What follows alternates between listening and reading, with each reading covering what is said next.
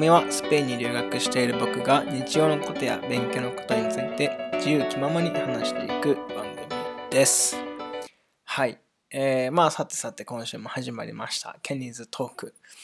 えー、そうですね。今週は、えー、まあバルセロナからのアップデートという感じで話していこうかなというふうに思います。で、その前に、あの、まあ、最近ね、あの、ファクトフルネスっていう、まあ、シリーズ、まあ、知ってる方も多いと思うんですけど、まあ、そのシリーズの、まあ、地球温暖化のについての、あの、まあ、本をね、読んだんですけど、結構その、なんだろう、分量的には本当に、うーん、2時間とかで、ね、読めるような本で、あのーすごくね、こう、簡単にパラパラと読めるような本だったんですけど、あの、まあ、その本もね、基本的にはその今に結構世間で言われてるような地球温暖化っていう、えーことに対して、いや、実際はこうなんだよとか、こう、地球温暖化のせいで、こういうことが起こっ例えば異常気象が起こってって言わ言われてるけど、でも実際異常気象とか台風のその強さっていうのは、実際別にそすごくこう強くなってたりとかするわけじゃないんだよ、みたいなことを、まあ、データとともにね、こう理路整然とこう、書いてあるっていう感じなんですけど、うーん、まあね、なんかその、地球温暖化が起こってますって言ってる人もね、その彼らは彼彼のな彼らなりのデータを持っていて、で、まあ、今いろんなその、誇張さされた表現とか、ちょっとこう、曲げられた表現とかでもしかしたらニュースで伝えられるのかもしれないですけど、うん、なんか、そのね、例えばちょっと前回ね、エロいの話もしましたけど、それも結構文献によってはね、あの結構様々な値があったりとかして、例えばね、あの原子力発電の、あのそのエナジーリターンインバスメント、どのくらい原子力ってエネルギー効率がいいのか、どういう、どのくらいの質のものなのかっていう風な値のところで、結構大きい数が書いてあるものもあるんですけど、あの結構ね、小さく書いてあって、まあ良くても石炭とか、まあ原油とかそのくらいと一緒でしょっていうような主張もあったりするんですよね。あとは、あの例えばね、風力発電の話とかで、あのね、あの風力のあのタタービンのやつって、そのいっぱい鳥を殺しちゃいますっていう話があって、でもなんか実際その他のね、人間活動とか、まあ、こう間接的に人間の活動が応募したことで鳥ってもっと死んでるよねって話があってでもじゃあそのね食物連鎖の上にいるような鳥っていうのがあの風力発電で結構主に死んでるのであればその数とかっていうところとまたちょっと別の軸で話がをしなきゃいけなくなったりとかっていうのがあるわけですよね。で、うん、やっぱりもう本当にねあの月並みな言い方というか月並みなことですけどあの情報をね受け取る方っていうのはやっぱりそのデータとかね主張の裏にねどういう意図があるのかみたいなところまでねやっぱ読み取らないといけないなというふうには思います。でやっぱりその自分の頭で考えてね何がいいのかっていうのを決めていかないといけないというふうには思います。うん。やっぱり昨今ねいろんな事象とかね事柄に対していろんな角度からいろんな意見があってもちろんそれはそれでいいんだけれどもその中でもねやっぱりリテラシーを持って自分なりの軸を持ってねあの情報を処理していかないと本当に情報の波に飲まれてしまう。で自分でも何がいいのか何が悪いのか分からなくなってしまうのでうん本当にそのまあ情報をいろいろね集めるっていうことはまず大事ですけどその集めた情報をね自分なりにどういうふうに処理していくかっていうのもあの今後大事なのかなというふうにははい思いました。というところでねあのまあまあこの話はこのくらいにしておいてあのまあアップデートの方に行こうかなと思うんですけどえ、もともとはねあの来週ぐらいからあのオフグリッドの生活にね戻る予定だったんですけどまあちょっといろいろ予定の変更とかあってね、あのまあ12月の2週目ぐらいからまたね、2週間ぐらい行くことになりました。で、この前ね、行った時も結構寒かったので、まあ、今回はね、もっと暖かい服とかね、持って行って、うん、かつね、うん、その寝袋もね、うん、買おうかなというふうに思ってます。っていうのも、まあ、使うのもね、あの、バルセロナにいる間だけなので、そんなにそう高いものはね、買わなくていいかなと思ってるんですけど、でもまずね、こう、あったかいものが欲しいっていうのと、あと前回はね、友達に借りて行って、まあ、友達とかフラットメイトに借りて行って、まあ、それでもいいんですけど、あの、結構ね、そのテントの中焚き火をしたりとかするので、その煙の匂いとかが結構ついちゃったりとか、あとはまあ結構もうすすがついたりとかね、あとも普通にこう、ほんと地面に1枚、うん、カーペットみたいなのを敷いてその上に寝るっていう感じなので、あの普通にね、こう汚れちゃったりとかするので、なんかその2週間ずっと借りてて、結構汚しちゃうのもね、申し訳ないなって思ったりもするので、ほんとセカンドハンドのものでね、いいものがあれば、うん、それを買っちゃうのもまあ手かなと思います。で、もしね、やっぱり日本に持ってかないっていう風になれば、あの、こっちでね、また売るっていうのもできるので、うん、そういう風にしようかなという風に今思っています。はい。で、あの、まあ、マイナス10度とかね、15度ぐらいのサバイバルのものであればね、まあ大丈夫かなと思うんですけど、まあそれよりもう少しあったかいところ向けのね、あの寝袋でも、まあまあまあ、いっぱい着てね、寝たらなんとかなるかなと思います。はい。で、まあ今度ね、行くときはまあそのロケットストーブを、まあできれば完成させたいんですけど、ただこのロケットストーブをどう作るか、そしてどう人を温めるか、これはもうね、うん、全然わかりません。正直。で、やっぱり、そのいろいろね、文献はありますけど、結構その文献のうん、実験の値とかっていうのは結構その理想的な状況であったりとかあと単純にそのストーブ自体の効率とかでそれがどのくらい人を温めるかっていうとこまではね書いてないものが多いのでまあ本当にそこはね実際にやってみてあの僕たちがどういうふうに感じるかってとこかなとは思うんですけどまあもう本当にあの空気のね入ってくるその隙間とかをもう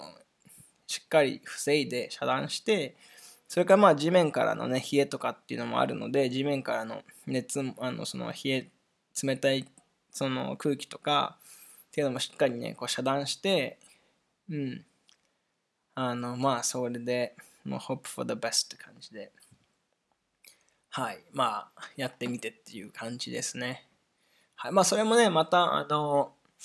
あの進捗状況とかね、結局こういう風になりましたとか、どうどうでしたとかっていうね、また、あのアップデートできればいいなというふうに思ってます。はい。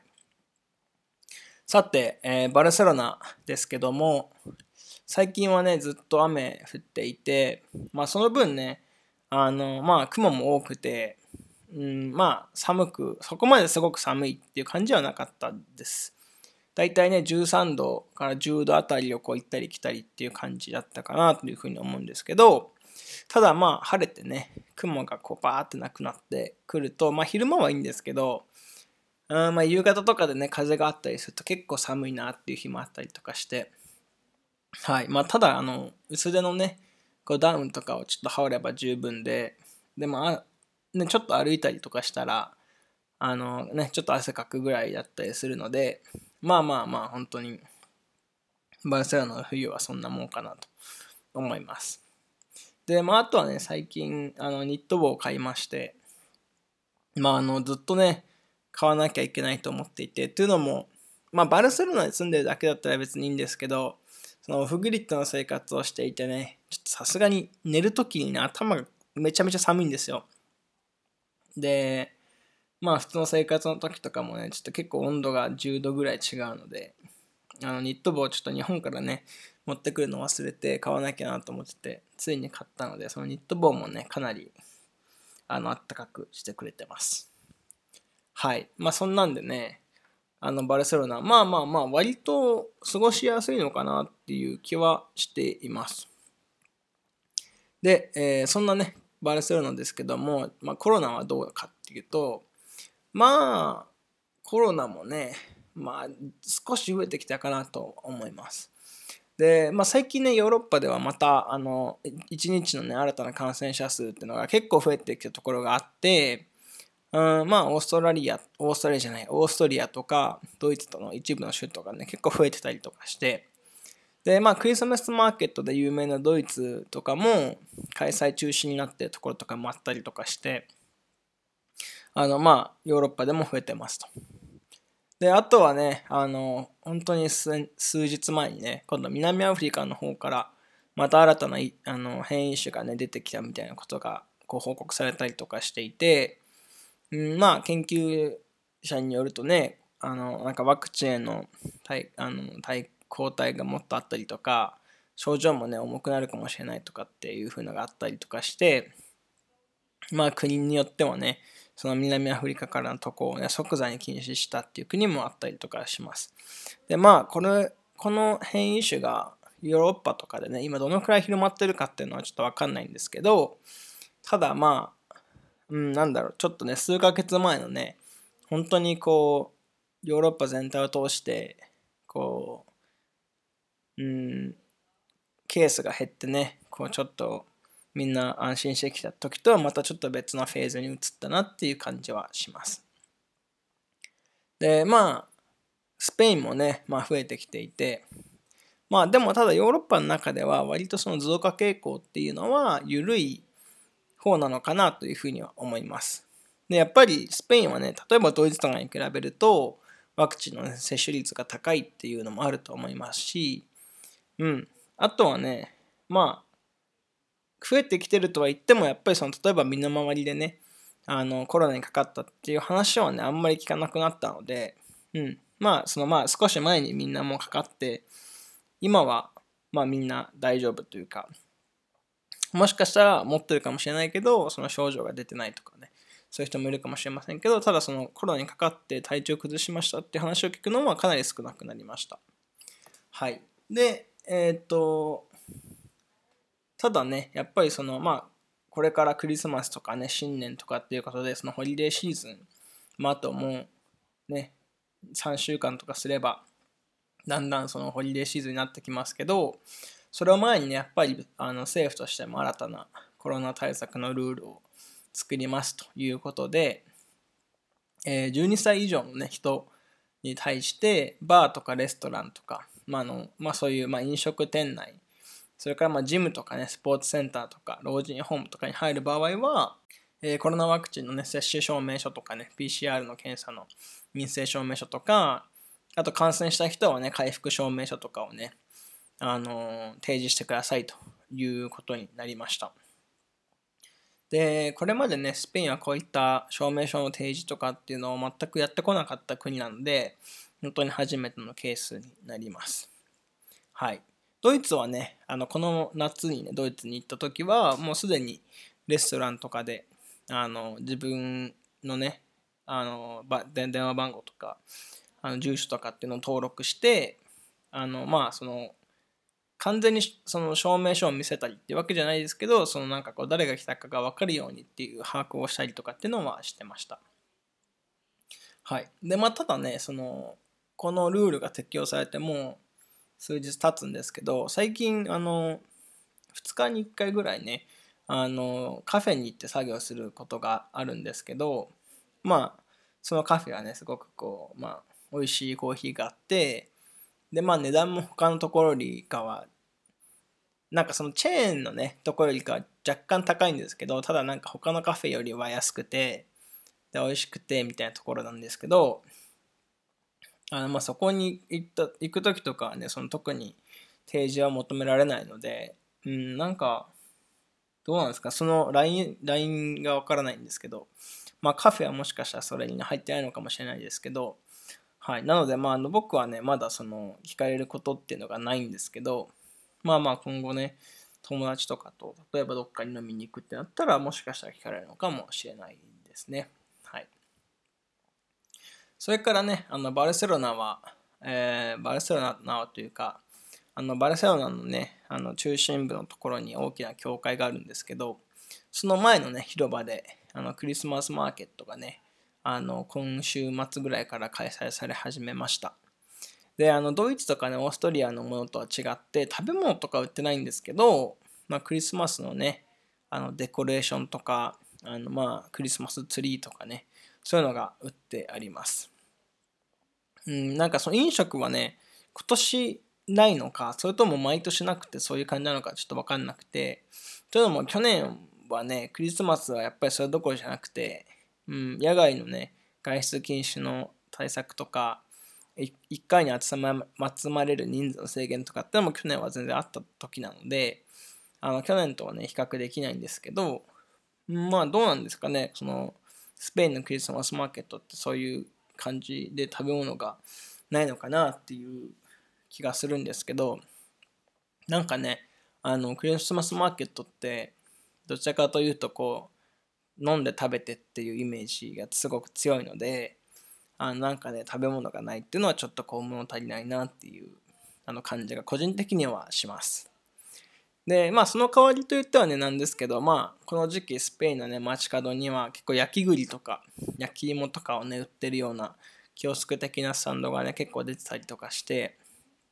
うんあの寒くなってきたこの時期ね結構魅力的なあのものだなというふうに思います。でまあ家ではね食べ物関係で言うとねそろそろあの鍋をね始めてもいい季節かなというふうには思っています。はい。で、えー、それからね、えー、11月 24?25? はね、あのサンクスギビングということで、まあ、フラットでもね、食事会をしました。で、あの、僕のフラットにはね、アメリカ人のジェシーがいるので、まあ、いろいろ材料とかをね、揃えてくれたりとか、ほんとお母さんとかお父さんにね、こうレシピを聞いたりとかして、あの、かなりね、本格的なディナーになったんじゃないかなというふうに思います。で、ターキーもね、あの7キロぐらいのものを1羽丸々買って、前日に仕込みをして、まあ、あの、仕込みといってもね、うん、こう、何したっけかな、塩振って、胡椒振って